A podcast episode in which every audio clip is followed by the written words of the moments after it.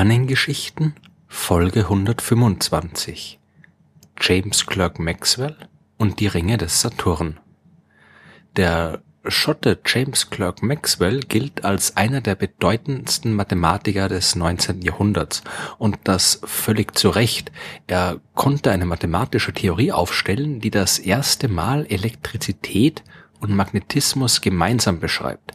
Maxwell hat gezeigt, dass diese beiden unterschiedlichen Phänomene untrennbar zusammengehören und dass jedes elektrische Feld auch ein magnetisches Feld erzeugen kann und umgekehrt.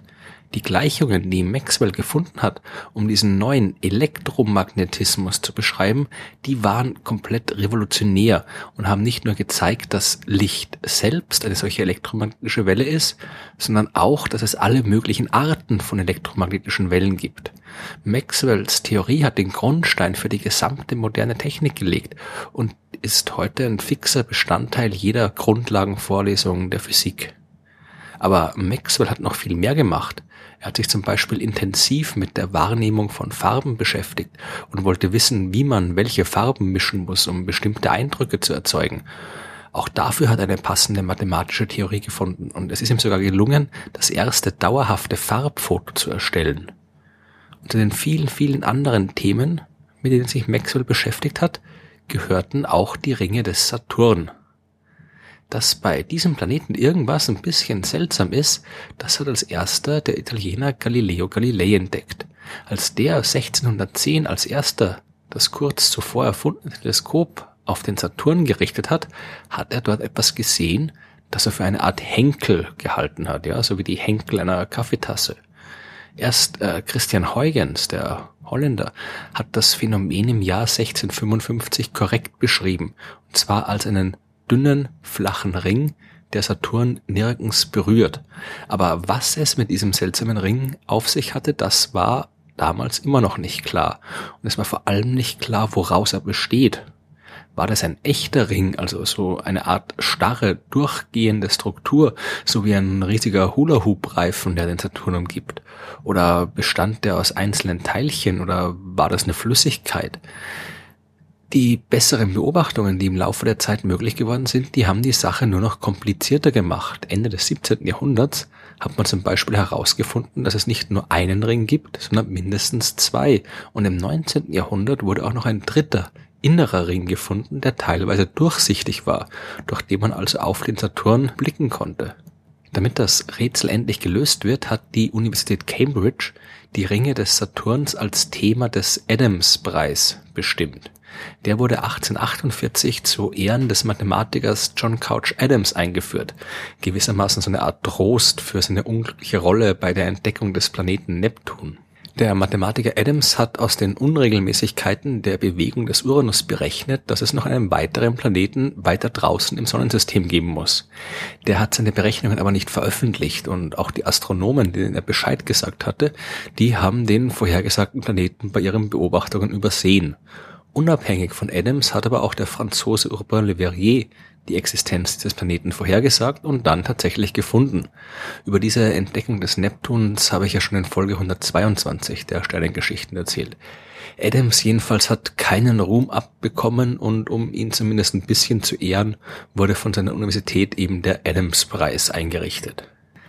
Im Jahr 1856 wurde die Frage nach der Beschaffenheit der Saturnringe als Thema für den Preis ausgewählt.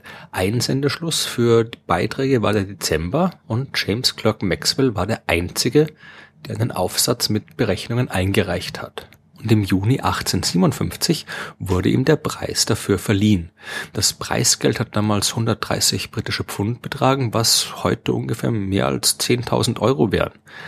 Seine Arbeit hat seine Kollegen enorm fasziniert und der königliche Astronom George Airy hat darüber sogar gesagt, es ist eine der beeindruckendsten Anwendungen der Mathematik auf die Physik, die ich jemals gesehen habe. Was hat Maxwell gemacht in dieser beeindruckenden Arbeit? Zuerst hat er überprüft, ob es sich um einen festen Ring handeln kann. Und hier hat er mit seinen Berechnungen schnell zeigen können, dass so ein Ring komplett instabil wäre und schnell auseinanderbrechen müsste. Denn auf so einen Ring wirken ja äh, Gravitationskräfte vom Saturn, deswegen die Gravitationskräfte der Materie des Rings selbst, es wirken Zentrifugalkräfte durch die Bewegung und all diese Kräfte würden einen festen Ring sehr schnell zerstören. Maxwell hat aber überraschenderweise eine seltsame Konfiguration gefunden, die tatsächlich existieren könnte. Wenn Saturn sich nicht in der Mitte des Rings befinden würde, sondern asymmetrisch ganz in die Nähe einer der Ringkanten rücken würde und wenn die Masse des Rings enorm ungleichmäßig verteilt wäre, dann könnte ein fester Ring dauerhaft existieren, ohne zu zerbrechen. Aber erstens konnte man ja beobachten, dass der Ring nicht asymmetrisch ist und Saturn sich eben genau in der Mitte befindet. Und zweitens hätte man auch die ungleichmäßige Verteilung der Masse beobachten können, wenn es sie gäbe. In einem einzigen Punkt des Rings müssten nach den Berechnungen von Maxwell ungefähr die fünffache Masse des kompletten restlichen Rings vereint sein. Und so einen großen Klumpen, den hätte man auf jeden Fall beobachtet. Dieser stabile Spezialfall eines festen Rings war also nur eine mathematische Kuriosität und alle anderen Versionen von festen Ringen waren instabil. Der echte Ring des Saturns, der musste also irgendwie anders beschaffen sein. Als nächstes hat Maxwell daher berechnet, wie sich ein flüssiger Ring verhalten würde. Aus heutiger Sicht klingt diese Vorstellung absurd, aber damals wusste man noch nicht so viel über das Weltall wie heute.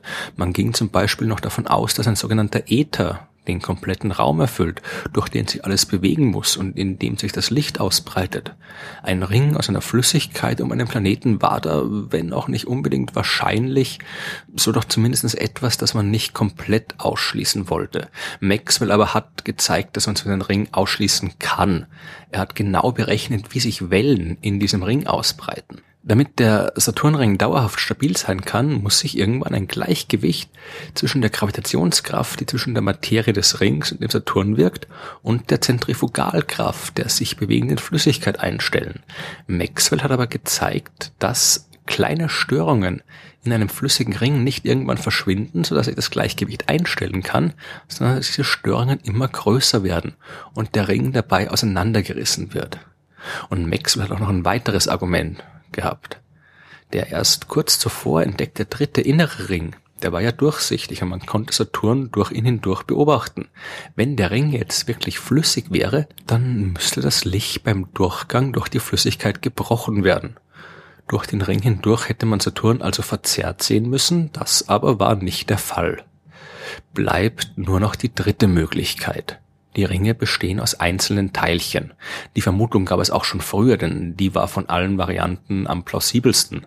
Aber vor Maxwell hat noch niemand die ganze Sache mathematisch rigoros durchgerechnet und niemand hat gewusst, ob ein Ring aus einzelnen Felsbrocken wirklich existieren könnte. Eigentlich könnte man ja denken, dass das nicht der Fall sein kann. Maxwell ist erstmal von einem Ring aus absolut gleichmäßig verteilten Brocken ausgegangen. Jeder dieser Brocken in diesem Ring wird also von anderen Brocken genau gleich stark angezogen. Und die Frage war nun, was passiert, wenn sich aus irgendwelchen Gründen, durch irgendwelche Störungen, zwei dieser äh, Stückchen im Ring ein kleines bisschen näher kommen. Dann ziehen die beiden sich stärker an und sollten immer schneller aufeinander zufliegen, bis sie kollidieren. Irgendwann würde dann so der ganze Ring instabil werden. Das jedenfalls könnte man denken, aber Maxwell hat vorgerechnet, dass das nicht der Fall ist. Wenn die Gravitationskraft eines Felsbrocken einen anderen beschleunigt, dann wird dadurch seine Umlaufbahn vergrößert. Weiter entfernt vom Saturn verringert sich die Geschwindigkeit dann wieder und beide Brocken kommen sich nicht in die Quere. Und umgekehrt läuft's genauso. Wird ein Brocken von der Gravitationskraft eines anderen abgebremst, dann verkleinert er seine Bahn rückt näher an den Saturn und erhöht seine Geschwindigkeit. Ich habe dieses Prinzip auch schon mal in Folge 30 der Sternengeschichten genauer erzählt. Da ging es um die Wechselplaneten und die Wechselmonde des Saturn. Maxwells mathematische Analyse hat jedenfalls einwandfrei gezeigt, dass ein System aus einzelnen Brocken sich selbst für lange Zeiten stabilisieren kann und dass das sogar für mehrere Ringe funktioniert. Natürlich hat man damals immer noch nicht gewusst, ob Saturns Ringe jetzt wirklich aus einzelnen Teilchen bestehen. Diese Bestätigung, die ist im Wesentlichen erst in den 1980er Jahren erfolgt, als die Voyager-Raumsonden am Saturn vorbeigeflogen sind und die Ringe aus der Nähe fotografiert haben. Heute wissen wir, dass Maxwell, so wie bei seinen anderen Arbeiten, auch bei der Analyse der Saturnringe richtig gelegen hat. Seine Arbeit war tatsächlich eine der beeindruckendsten Anwendungen der Mathematik auf die Physik, die eines der beeindruckendsten und schönsten astronomischen Phänomene in unserem Sonnensystem erklären konnte